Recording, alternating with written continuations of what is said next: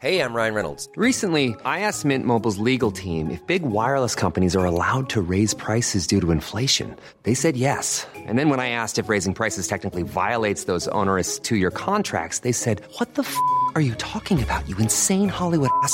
So to recap, we're cutting the price of Mint Unlimited from $30 a month to just $15 a month. Give it a try at mintmobile.com slash switch. $45 upfront for three months plus taxes and fees. Promo rate for new customers for limited time. Unlimited more than 40 gigabytes per month. Slows. Full terms at mintmobile.com.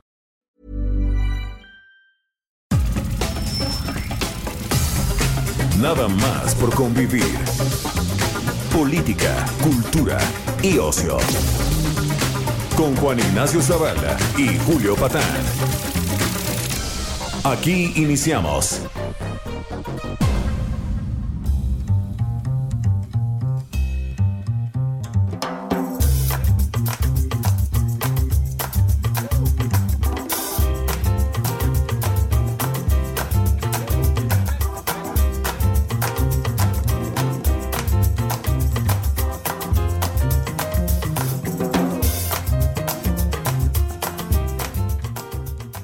¿Qué tal? ¿Cómo están? Eh, bienvenidos a Nada más por convivir. Este es un domingo pandémico, un domingo más grave, gravísimo.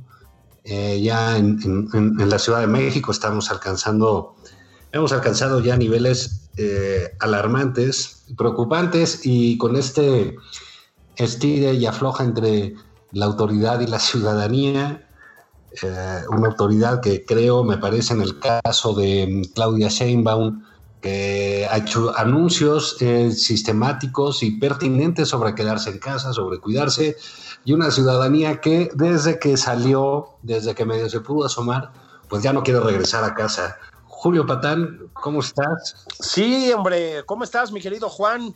¿Cómo están todos? Pues sí, este, mm, eh, ves multitudes en las calles. Yo creo que hay que decirlo, Juan. Este, eh, digamos, el manejo de la pandemia del gobierno federal pues, ha sido paupérrimo, lo hemos dicho mil veces, ha sido pues eh, una carnicería esto, pero también la gente no ayuda, ¿eh? o sea, de pronto ver las calles del centro de la ciudad atiborradas de personas, Claudia Sheinbaum haciendo llamados permanentes a que se queden en su casa y nomás no hacen caso, ha sido desastroso, Juan, desastroso. Pero mientras esto sucede, ¿no? Porque, pues, ¿por qué no? El presidente dice que va a ser un diccionario de términos neoliberales. Sí, fíjate que el, el presidente pues, es una persona muy creativa, ¿no? Mucho. este, eh, tiene una debilidad muy marcada eh, por los libros, por hacer libros. Este, lle- lleva muchos, digo, no, no- no sé cuántos, pero lleva bastantes. ¿eh? Y ya entrando a la presidencia le dijo que iba a seguir escribiendo sus libros y entonces ha publicado desde folletines y panfletos eh, ridículos, ¿no? Hasta tratados de economía bastante vergonzosos, pero él ahí anda, ¿no? Él es su mole y es parte del, del trajín diario estar diciendo y haciendo cosas. Y en efecto, dijo en una de estas mañaneras esta semana, eh, pues le- hizo una reflexión sobre su eh, presencia en la Junta con 20 mandatarios, ¿no? Con el G20 del mundo. Y dijo que le llamó mucho la atención cómo hablaban y que usaban palabras de moda y... pues bueno, no, no sé qué él, quiere, ¿no? O sea, que la gente habla de qué onda, joy, o así en su época. Sí, en su lengua. Sí, que diga qué feo que- Mateo, qué gacho Nacho, ¿no? Pues así cuando él era joven, ¿no? Sí, puede, de- debe decir en las comidas familiares. ¿Ustedes pueden creer que Angela Merkel no dice fifís? y entonces se quejó que, que, de- que decían una palabra como holístico y que eh, empatía y que nada más había simpatía y antipatía, que no había empatía. O sea, Sí. estamos muy mal, la verdad, muy mal. Bueno. De, de que tienen siglos en el haber, pero bueno, siempre sabemos que esta eh, eh, nunca es suficiente las muestras de ignorancia, hay que estarlas renovando constantemente, pero para esto, que nos hable de, de este asunto, lo consideramos relevante.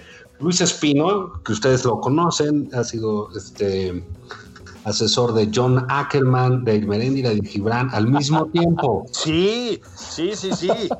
A ver si un día nos cuentas quién es el más encantador de los tres. No, por Dios. No, ahora sí, este golpe bajo no me lo esperaba. que empezáramos así este programa. Es domingo, está uno ahí, pues, no chupando fresa, pero pues por lo menos tomando chocolatito calientito, tranquilo. Claro. Pero, ¿Cómo están? No, miren, les voy a decir la verdad. Mi amigo Luis Antonio Espino en realidad es un neoliberal. Es un neoliberal sin redención. Este, y luego, ¿sabes qué, Juan? Usa esas palabras que no le gustan al presidente. A ver, Luis, en serio. A ver, yo voy a, voy a, voy a fungir levesísimamente de abogado del diablo.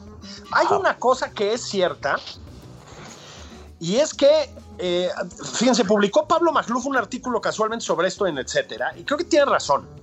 Sí es cierto que del lado liberal, por usar una clasificación así muy tosca como las que usa el presidente, sí hay un problema con el uso del lenguaje técnico, ¿sí? Que es cero seductor. Es decir, tú puedes hacer un análisis muy profundo, muy claro, muy preciso de lo que sea, pero sí creo que se falla desde el lado opositor, por decirlo así, en comunicarlo bien.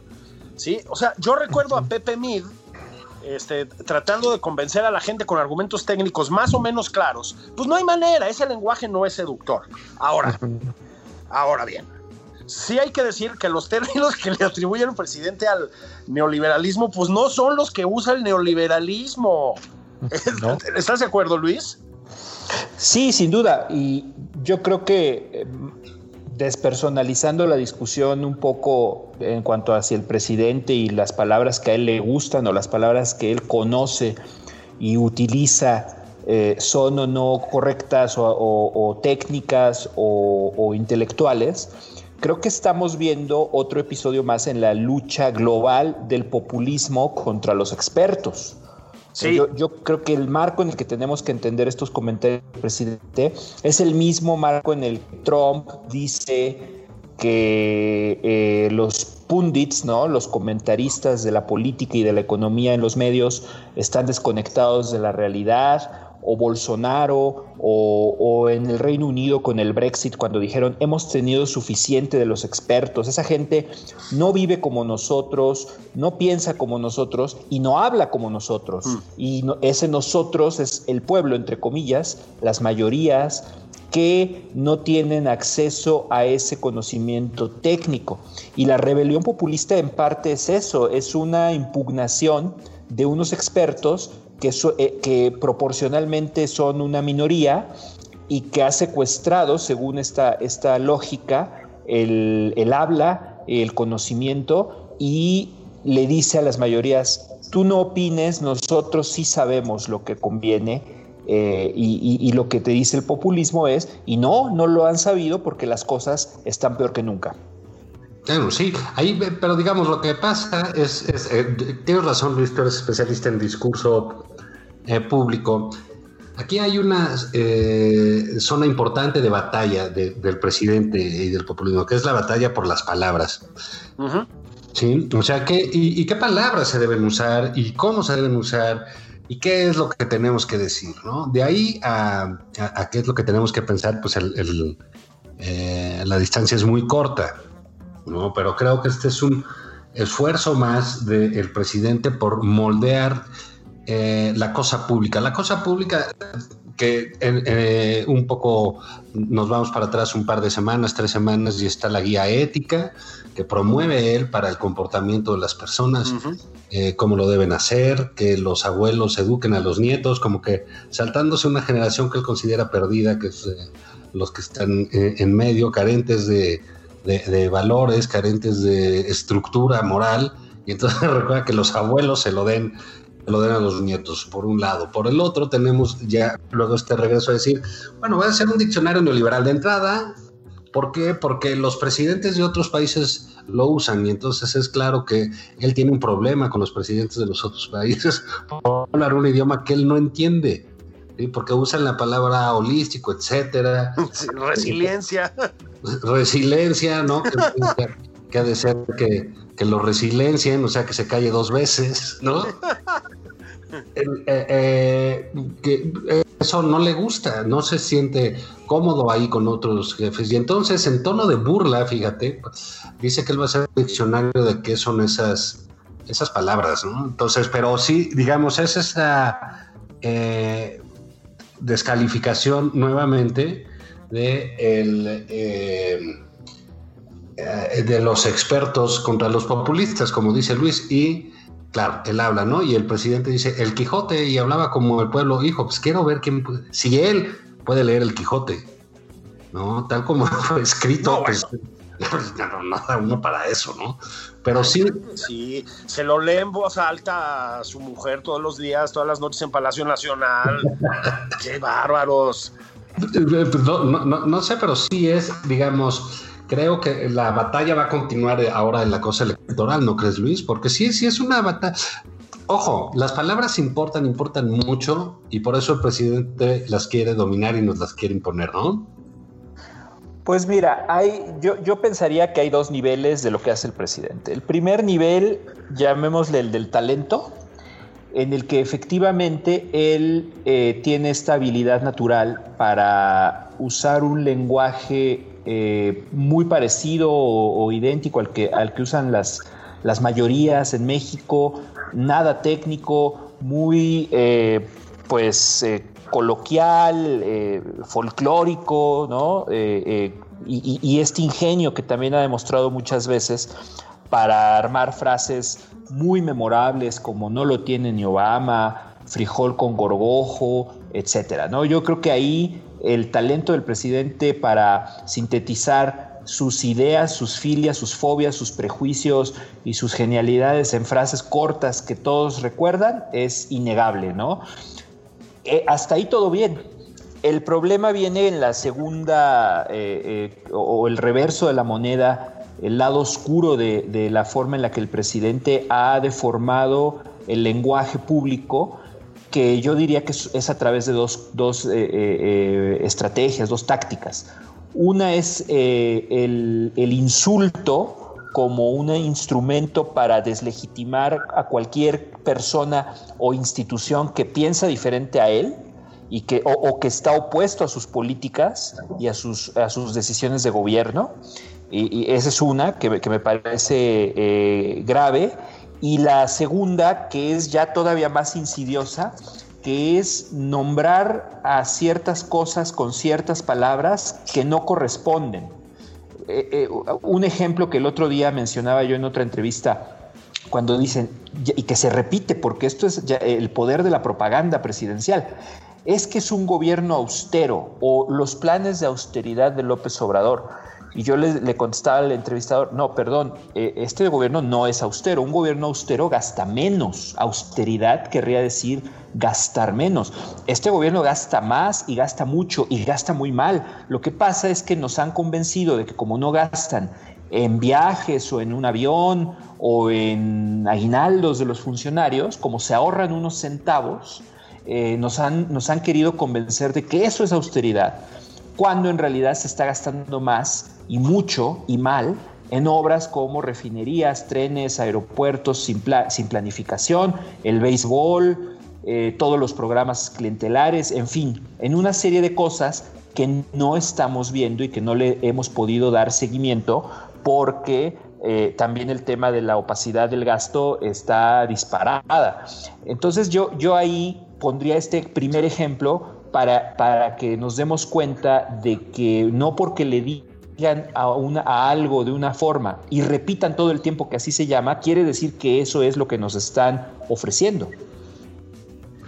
Fíjate que yo sumaría lo que dices con mucha razón, Luis, Juan, este, un, elemento más que tiene que ver con em, la manera en que este presidente, y yo diría que en general esta administración, pero centrémonos en el presidente ahora, perciben aquello que no entienden. Siempre lo perciben como hostil. A priori es hostil.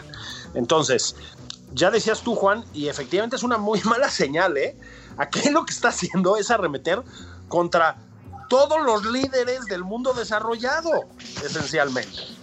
¿Qué quiere decir eso? Pues lo que vimos, Juan, Luis, en las dos, tres ya comparecencias del presidente ante el G20, ¿no? Que es que entiende lo mismo que si a mí me ponen en un, em, en un coloquio de físicos nucleares alemanes. ¿sí? Nada, ni media palabra. O sea, es de verdad el- el- la, la medida en que el presidente estaba fuera del lugar en ese contexto es, es pavorosa, ¿no? Estas, estas cosas sobre la fraternidad universal, este, las referencias a la lana que mandan los trabajadores migrantes, las remesas, o sea, era, era delirante, o sea, es como, era, era de verdad eh, el- frijol en el arroz, el presidente López Obrador en ese contexto, ¿no? Yo, yo no quiero saber en, en el chat de WhatsApp que tienen los otros líderes, seguro, los chistes que deben hacer, o sea, es terrible. Entonces, ¿Qué es lo que hace el presidente? Yo creo que es un poco lo que apuntaba Juan, a ver qué dice Luis. Se enconcha, es decir, cuando siente incomprensión, proyecta inmediatamente hostilidad y se guarda. Y esto, pues, es regresar a su zona de confort, ¿no? O sea, el chistorete, el coloquialismo, la falsa campechanía y la descalificación del resto. Nada más que ahora la llevó a escala planetaria, pero pues es lo de todas las semanas, ¿no? Sí, bueno, y, claramente eh, nos, nos pinta a un, a- un personaje que, pues como, como el, el- el pícaro de los cuentos, eh, no estaba poniendo atención a la clase y prefiere burlarse de los compañeros y del maestro, ¿no? Eh, creo que sí es, es- es indicativo de, de dónde están puestas las prioridades. Pero hay, hay una cosa que también llama la atención y es que él sienta la, la necesidad no solo de eh, pues, y- imponer a fuerza de repetición propagandística sus términos y sus, sus dichos, sus palabras, sino que ya diga, hay que formalizarlo y hay que sacar un diccionario. Yo por eso escribía un- en, en un artículo al respecto que pues cuando dijeron que iba a sacar su manual de macroeconomía no lo, tomé en serio. Cuando dijo que iba a sacar su guía ética, pues tampoco. Y ambos fueron publicados. O sea, no estaba bromeando. Era cierto que quería él eh, eh, pues pontificar respecto a estos temas. Y ahora que dice que va a sacar un diccionario, pues ahora sí ya suenan todas las alarmas porque es, eh, aunque suene inocente aunque parezca inocuo, en realidad es el poder diciéndonos qué palabras son correctas y qué palabras no. Y esa no es la función del poder en una democracia. Sí, eh, y digamos, eh, insisto, de eso, que te digan qué leer, que ya te están diciendo que tienes que leer, Sí, sí, ¿sí? eh, eh, la, la- la distancia es absolutamente corta.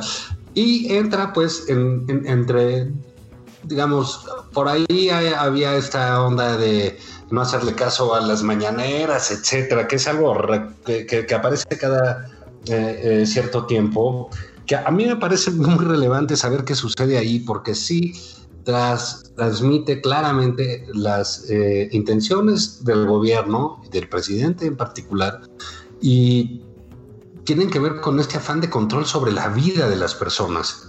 Y eso es eh, eh, absolutamente delicado. Ya tenemos un canal público de televisión, canal de televisión pública, secuestrado como un órgano vulgar y barato de propaganda, como es el canal 11, que ha llegado a niveles de exceso esta semana, ¿no? Este, eh, los anuncios de, los libros, los anuncios de, eh, hacer un diccionario, la, la burla sobre las palabras que utilizan otras personas, incluso de otros países o de otras, culturas nada más, porque no, no, no las entiende, es, es un reflejo de quién nos gobierna. Cuando eh, alguien se pregunta, bueno, pero ¿qué pasa con las mujeres? ¿Por qué eh, se pensaba que él iba a ser sensible ese problema?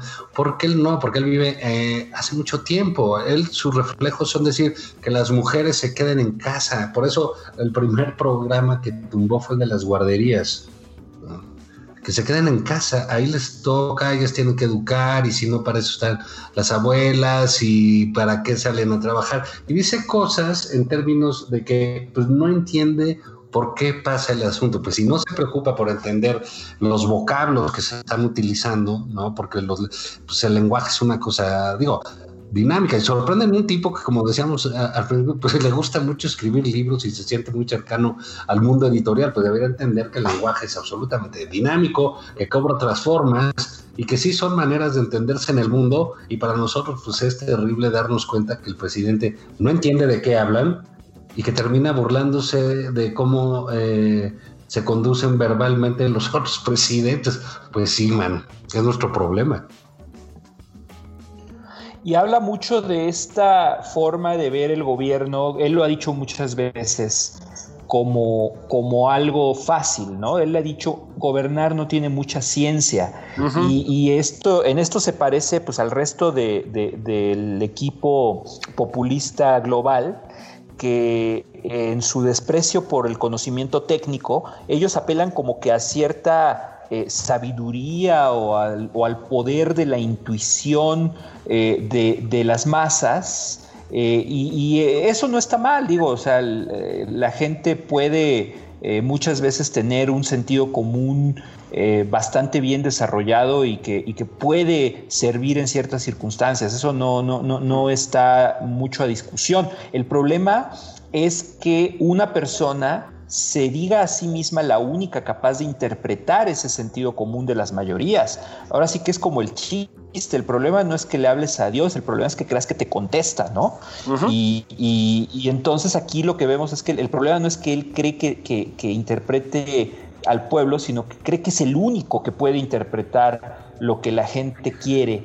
Y, en realidad eso lo que está haciendo es enmascarar un proceso de gobierno, una, una forma de gobernar unipersonal en la que estamos a expensas de sus prejuicios y, de sus eh, ideas, eh, pues muy de él, del contexto en el que, en el que él eh, se desarrolló y creció y, se formó políticamente, para tomar decisiones que tienen que estar más bien basadas en la evidencia y en la ciencia, como, sin ir más lejos, el uso del cubrebocas o el hecho de que eh, para que una economía pueda repartir mejor el ingreso, primero tiene que crecer y no ir cayendo al 9%. Sí, pero yo creo que también hay que entender, a ver, hay, hay eh, pues son virtudes, digamos, eh, en la forma de comunicarse el presidente, porque lo son, ¿no? Es, es, exitoso, digámoslo así. Digo, a mí me parece espeluznante ese tipo de lenguaje, pero es eficiente, es decir, llega a donde tiene que llegar, cala, ¿no? Que creo que es uno de los terrenos donde le está ganando a todos sus adversarios, como les llama él, ¿no? Su, discurso cala. Pero yo creo que también hay que entenderlo otra vez en un contexto planetario. Lo mismo puedes decir de Donald Trump. Sí. Eh, es espeluznante escucharlo hablar, o sea, a mí me da urticaria, diría mi abuela, ¿no? Pero cala, llega a sus bases, ¿no? Eh, lo, puedes, lo puedes decir, me parece a mí, de los mamarrachos de Podemos en España, de los de Vox también en España. O sea, hay una forma de comunicar en la política que sí creo que es em, un sello populista y que no ha sabido contrarrestar las otras fuerzas políticas, ¿no? Y el presidente Obrador, más, insisto, más allá de sus virtudes personales, pues tiene esa capacidad, ¿no? tiene esa capacidad y pertenece a esa escuela, por decirlo así. Creo que tenemos que ir a pausa. Este, con, lo profundos que estábamos viéndonos, ¿no? Sí, caray, estábamos ahí. estábamos en un nivel holístico, holístico, holístico, y empático. Y empático, empático. Pues, ¿qué hacemos? Vamos a pausa, ¿no, Juan? Vamos a pausa. Y bueno, pues regresamos este, con ustedes también a ver lo de todos estos tweets que mandaron este, con los personajes que detestan la política y por qué. Estuvo buena la competencia, ¿eh? estuvo buena la competencia. Las eh, encuestas de salida daban un ganador y creo que acabó siendo otro, pero ahorita, ahorita hablamos de esto. Ahí venimos.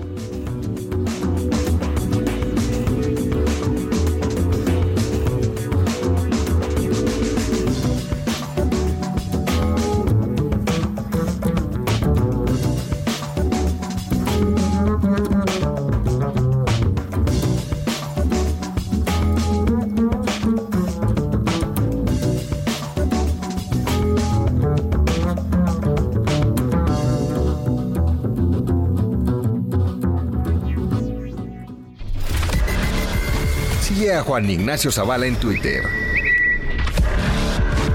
Arroba Juan y Zavala.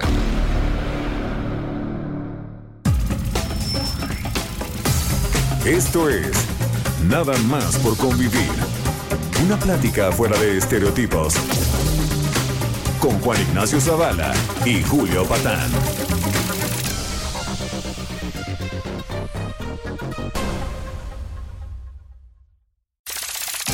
Estamos de regreso en Nada más por convivir.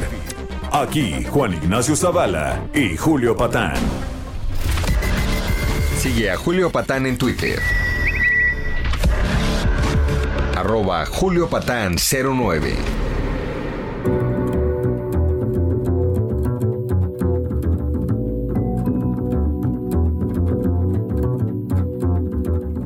Bueno, estamos de regreso nada más por convivir. Hoy está aquí con nosotros nuestro amigo Luis Antonio Espino, experto en, bueno, en varias cosas. Luego les cuento algunas ahí más en corto. Pero entre otras cosas, en lo que llamó Juan con mucha certeza el discurso público, digámoslo así, estábamos analizando la idea del presidente de hacer un diccionario neoliberal. Nada más último comentario, Luis, porque nos tuvimos que ir a pausa. Es parte de una cargada planetaria. Esta forma de comunicar es propia de varios líderes en este momento. Se me ocurrió Donald Trump para empezar, pero hay unos más, ¿no? Bueno, sí, sin duda es un estilo identificable eh, porque sigue patrones, la sobresimplificación de los problemas, eh, la demagogia que quiere decir construir un discurso eh, en el que hay culpables de todos los males que están en contra del pueblo. Eh, también el, uso sistemático de, frases eh, simples, repetidas, ¿no? la repetición incesante de los mismos términos como parte de, una estrategia para, llenar el espacio público con esa, con esa visión política y, negándole la legitimidad a todos los demás. Y aquí, bueno, para cerrar la, reflexión es, es la, que, la que, quisiera compartir, es la que hacía yo en el artículo que escribí respecto a este diccionario, que es que pues no se nos tiene que olvidar nunca que en las democracias el poder habla el lenguaje de los ciudadanos, mientras que en las tiranías son los ciudadanos los que tienen que hablar con las palabras que, que dicta el poder o que el poder nos dice que son correctas. Y eso es muy importante para, para no, no caer en la repetición de los mismos términos que usa el presidente, porque al hacerlo pues reforzamos el discurso demagógico. Pues, mi querido Luis, te dejamos ir a cumplir con tus con tus múltiples chambas. Luis Antonio no para de trabajar. No para, es incansable, ¿verdad, Juan? Sí, así es. Y ahorita pues tiene que dar misa, una cosa así, muy holística. Sí. Holística y empática, amigos. No, y los chats con Ackerman y eso están en llamas ahorita, ¿no? En llamas. Pues muchas gracias, Luis. Muchísimas gracias, amigos. Un saludo a todo el auditorio y buen domingo a todos. Un abrazo. Gracias, Luis. Oye, Julio, pues mira, esto de que pusimos ahí de que nos mandaran, recordando aquellos tiempos de participación en el radio, de llama y por cuál votas, ¿no? Así es. De los ¿Por cuál votas? pues bueno, hicimos este intento, este esfuerzo eh, de convocarlos por eh, vía Twitter a los millones de radioescuchas que tenemos. América Latina, sí. Sí, y de, decía claramente el tweet que los invitábamos a que nos dijeran qué personaje de la política detestan y por qué, y dijimos que no se valía decir que el presidente.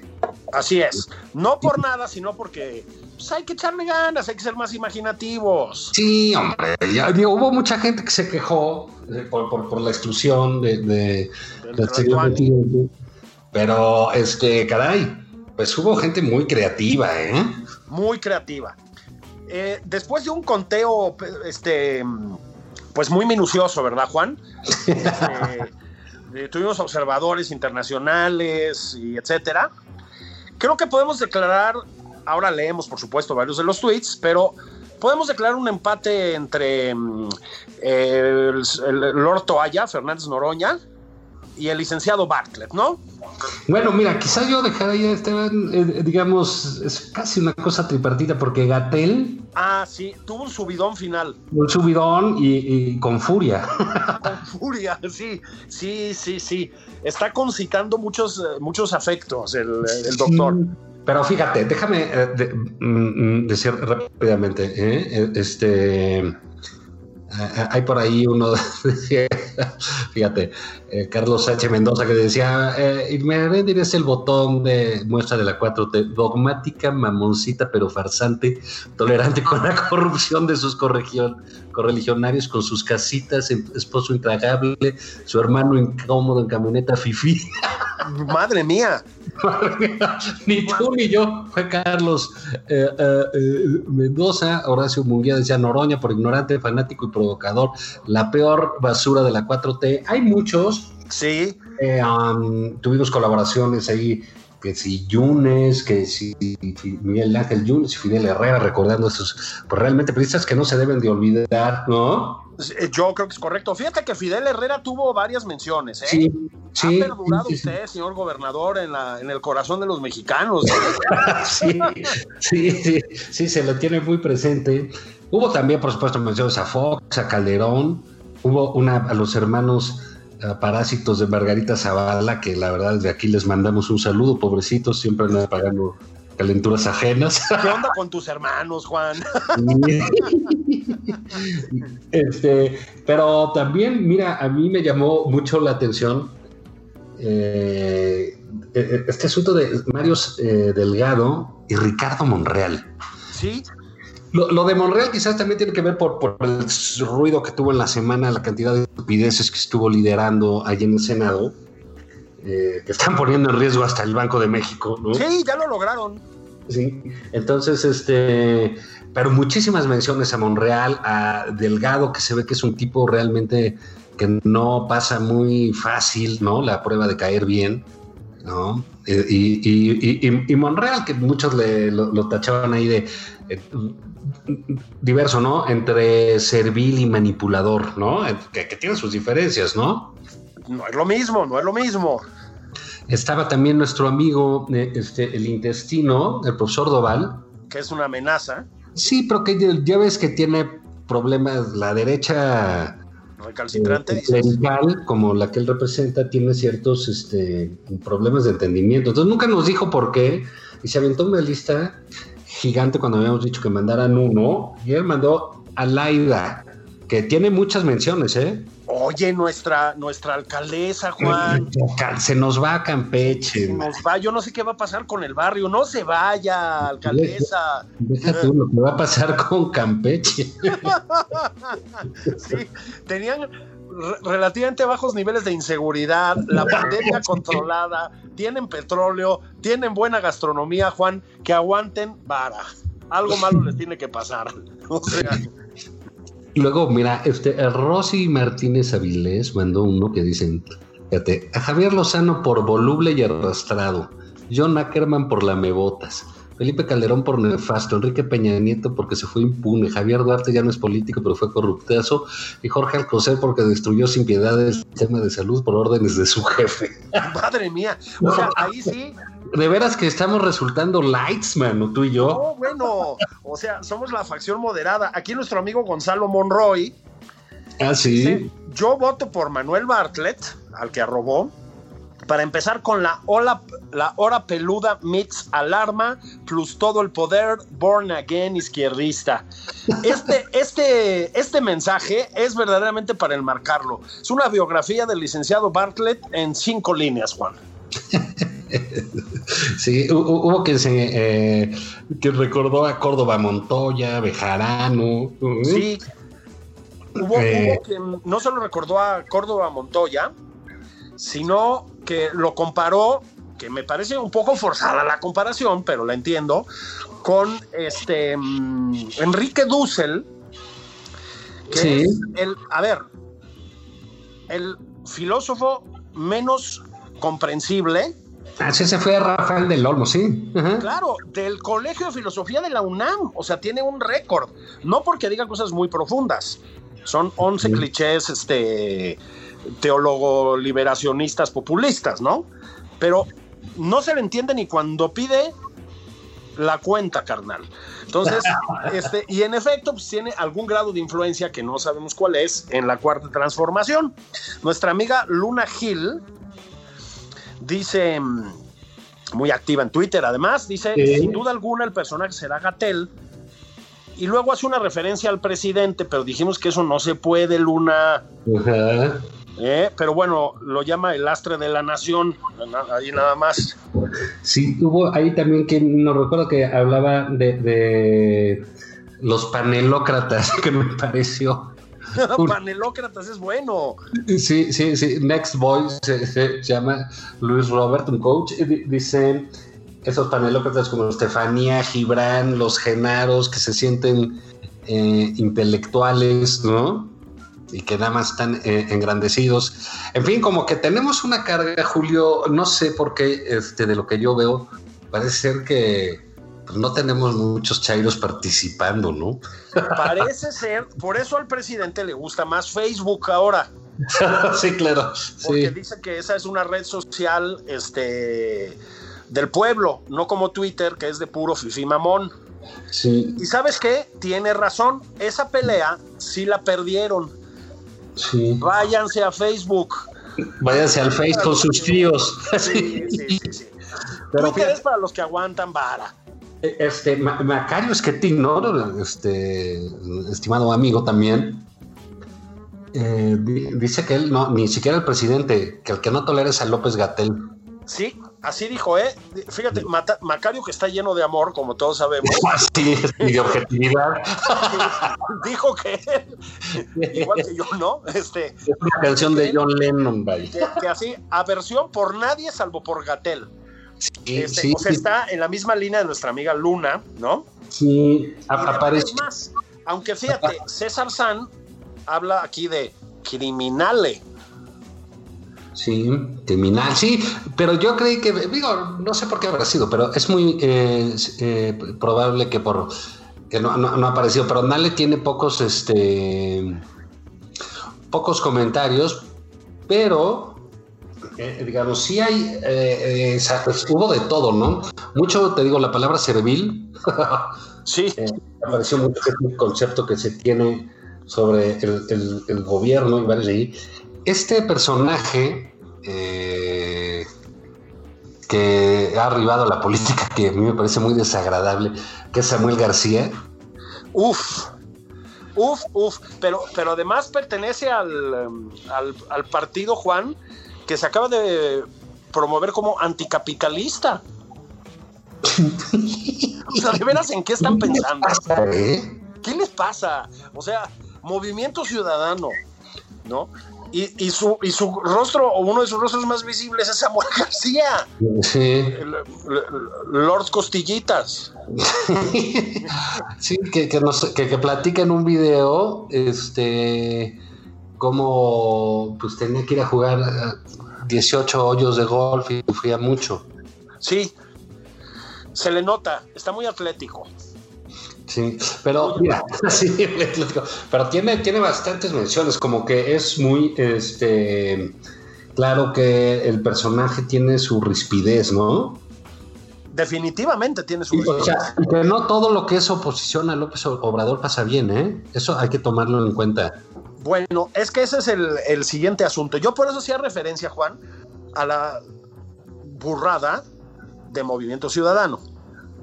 Es decir, no toda la oposición, con todas sus caras, al presidente López Obrador va a encontrar, eh, digamos, brazos abiertos necesariamente, ¿no? Aquí tienes un, un caso emblemático. Pero lo contrario tampoco sirve. O sea, ¿de verdad en qué cabeza cabe, Juan, meterse a la retórica ultrachaira, anticapitalista, para pelearle qué a Morena en su propio terreno? ¿De qué están hablando? ¿Sí te, sí te das cuenta? Sí, no, bueno, es, es- es un afán de, de definición este, ba- bastante culpable, ¿no? Pues yo creo que sí. Y que es anticapitalista. ¿Qué tontería es esa? no? Porque mira, yo los que conozco de ahí sí son bastante más capitalistas que yo. No, claro. O sea, yo, bueno, lo que pasa es que, ¿sabes qué, Juan? Si, si volteas a ver a, la, algunos integrantes de la cuarta transformación, ya entiendes por qué son anticapitalistas. Es un negociazo, cabrón. o sea, es un negociazo, ¿eh? Sí, bueno, bueno, bueno. Y, y, mira, este, pues yo creo que al final podemos decir con claridad que, eh, digamos, el que suscita más eh, eh, desprecio Noroña, ¿no? Desprecio Noroña, efectivamente. Este, eh, yo casi usaría la palabra aversión, porque causa respuestas muy violentas, Juan. Sí, sí, sí, sí, sí, sí, sí, claro. Este, también el Bartlett, pues así como que esa rabia de la corrupción, de la historia, del paso, ¿no? Exactamente, es que para allá iba yo, pero, pero lo que percibes, el ejercicio funcionaba un poco como para medir, eh, pues, pues, para medir cómo se mide, valga la redundancia, a, a, los políticos, hacer un poco el juego, ¿no? Este, yo creo que ganan estos dos, y como dices tú, eh, Noroña una mezcla de desprecio y aversión. Sí, pero, pero el coraje, la, el, el coraje más fuerte, yo siento, como te digo, Noroña ve el desprecio, el otro tiene esa rabia de, de que venía, pero el coraje más fuerte es con Gatel. Es, exactamente, para allá iba yo, ¿no? Este, ya, ya, ya lo comentamos ayer con más detalle, pero otra semana mala para el doctor Gatel. Este, no, la revista bueno. Science hizo pomada eh, el tratamiento de México de la pandemia, pomada, o sea, picadillo. Este, y Gatel pues sigue, digamos, cosechando muertos en la lista de, de, la Secretaría de Salud, porque pues no hay otra manera de decirlo, se siguen multiplicando. La sensación de que la pandemia está fuera de control es correcta y está cada vez más extendida, Juan. Y sus esfuerzos por exculparse pues no están jalando, ¿no? Entonces provoca mucha indignación y pues es que Juan, es que ahí sí estamos hablando de personas muertas. O sea, no estoy diciendo que él sea el único responsable, ¿no? Pero tiene una responsabilidad capital sobre esta desgracia que estamos viviendo. No, no hay manera de ocultarlo. Y pues ya se siente, ¿no? Ya se siente en, en muchos territorios. Pero creo que la otra enseñanza, Juan, de esta de este ejercicio democrático, ¿verdad? Que hicimos. Sí, de participación ciudadana. de participación ciudadana. Los cabrones de democracia deliberada se están pudriendo de envidia ahorita por, esta, por este ejercicio, ¿no? Este, la otra enseñanza, Juan, es que la aversión se extiende a muchos sectores de la política. Es decir, sí, sí hay un protagonismo en la cuarta transformación. Sí Twitter no es de ustedes, Twitter no es de ustedes, ya lo dijimos, pero hay quien recuerda a Peña Nieto y lo acusa de ser el principal responsable de que haya llegado a este régimen por sus sí, niveles de corrupción. Apareció también Calderón en varias. Exactamente. Eh, Marco Cortés. Marco Cortés. Este, Atlante Delgado. Ya hablamos de Samuelito. De Samuelito. Ya hablamos de Samuelito también. Eh, algunas Enrique Alfaro por ahí. Sí, pero mira, yo, yo, creo que vamos a seguir haciendo estas cosas porque son muy divertidas ahí en Twitter. Este, Así es. Digamos, Twitter tiene esta onda de, de que es este. Hay mucha gente que cree que es el Ateneo, ¿no? Que es un lugar para reflexionar y para. Exacto. Para tener grandes y sesudos debates públicos, cuando es un lugar donde sí efectivamente sirve para sacar la ponzoña que trae la gente, sirve para divertirse, sirve también para informarse. Hay un montón de información Sí. valiosa Sí, ¿no? sí, sí. en términos de estadísticas, ensayos, trabajos, investigaciones, documentos, ah, que están bastante bien. Todo depende, pues si uno se la toma muy en serio. Pues no, para este tipo de, de, digamos, ejercicios que no son una encuesta ni representan que todo el país piense así, ¿verdad? Exactamente. sí. Pero vamos a estar pensando a ver qué para la semana que entra, a ver qué se nos ocurre y decimos este y, y, y ponernos el concursito porque eh, di- digamos vamos a tener aparte una especie de descanso, ¿no? Un break, ¿no? Este, porque descansar de las mañaneras, que el presidente sí se busque un pues un descanso, ¿no? Porque sí hay cosas que realmente sí, señor presidente, váyase a reponer una temporadita, guárdese, lo queremos entero. El pueblo lo necesita. Sí. Lo queremos, lo queremos resiliente y empático en un ambiente holístico. Eso, exactamente.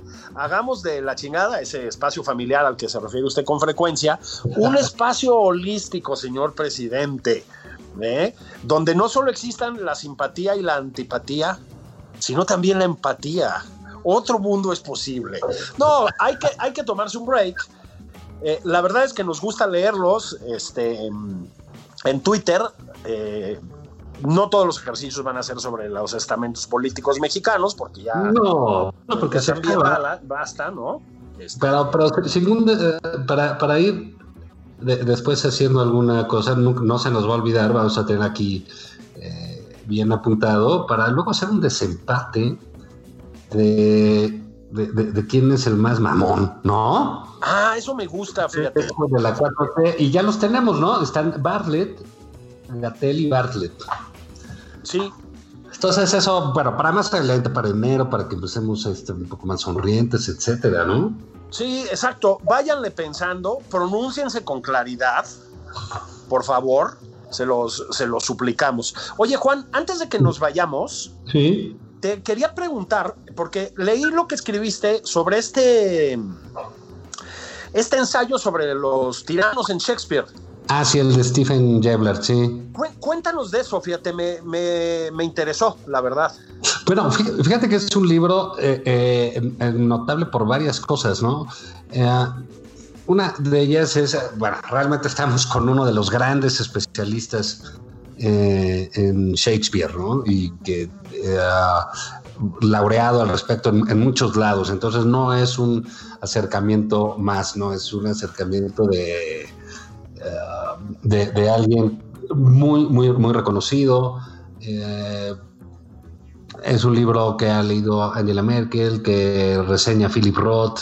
En fin, no, no, no estamos ante el catecismo para Chairos de García y un servidor o al México bizarro. No, no, no, la pandemia bizarra, ¿no? Exactamente. Estamos de cosas serias, pues. ¿no? Bueno, mira, es que es un acercamiento muy interesante que hace Greenblatt a la figura del tirano en Shakespeare, ¿no? En, en la obra de Shakespeare. Entonces, él, él aborda este a, a Enrique VI, a Ricardo III, a Macbeth, al Rey Lear, eh, eh, a, Co- a Coriolano, este eh, general eh, romano, y lo que hace es como que desarrolla el ambiente ese en, en- unas palabras muy, en un ambiente muy accesible, que tiene que ver con qué está pasando hoy en día. Philip Roth dice que narra nuestro duelo general, de- nuestro desesperado duelo general. Ah, que qué es bonito. por qué, qué pasa en, en- en la política, es realmente las posibilidades de, de la, de la tiranía que se dan, porque dice, nada más cita algunos eh, diálogos de, de- de las obras y de ahí dice, bueno, ¿por qué la gente que en algunas circunstancias, por ejemplo, este, se da cuenta que Ricardo III es un asesino y es un criminal, ¿por qué lo deja pasar? ¿Por qué piensa que llegando al poder lo va a controlar? ¿Por qué cree que a él no le va a hacer nada? ¿no? Eh, Claro. y, y- y termina todo este, absolutamente eh, pues deshecho, ¿no? Entonces, lo, lo- lo que hace él es ponernos de alguna manera este mundo del siglo XXI con su discurso político y sus nuevos, eh, sus nuevos políticos con su nuevo lenguaje y te lo lleva y te dice, pues esto ya pasó y se retrató aquí con Shakespeare y así fue y fueron estos los personajes que lo llevaron a cabo. Entonces, realmente es un libro que se disfruta mucho porque no es de una para eruditos literarios o a para conocedores de la obra de Shakespeare, ni siquiera es necesario que les hayas leído las obras. Él, él- él te da un buen paseo por estas y creo que sí son lecturas que vale la pena hacer ahora que vamos a estar eh, en- en- encerrados, ¿no? Porque eh, pues tú sabes, Julio, los clásicos son clásicos porque siempre están vigentes. Así es. Siguen Ya, ahí. Pero cuando vienen y te enseñan por qué Shakespeare está vigente en eso, pues sí está, sí dices, órale, qué, qué, qué, qué buena cosa. Bueno, pues ya, ya les digo, el, libro se llama El tirano, Shakespeare y la política, es de editorial Alfabeto, pídanlo ya en el péndulo, en Amazon, en Gani, donde quieran. Eh, y es una lectura que van a disfrutar por lo mismo y que resulta inquietante ver el asunto de los tiranos. Julio, vámonos. Vámonos, vámonos, señor Zavala. Abrazos a todos. Corran por los caguamones que tienen ahí guardados de, de, los, de las compras de pánico por la ley seca. Nos vemos.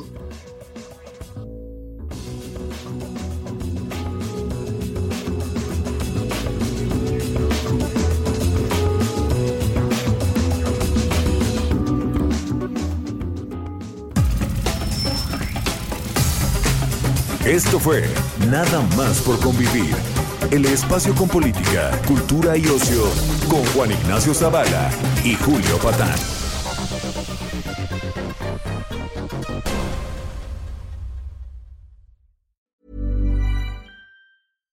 When you make decisions for your company, you look for the no-brainers. And if you have a lot of mailing to do, stamps.com is the ultimate no-brainer. It streamlines your processes to make your business more efficient, which makes you less busy. Mail checks, invoices, legal documents, and everything you need to keep your business running with stamps.com.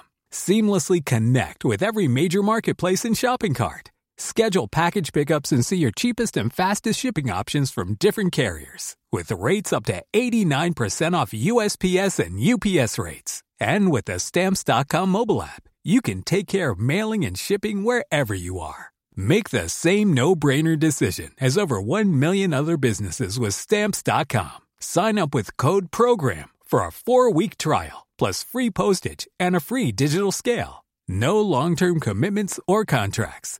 That's stamps.com. Code program.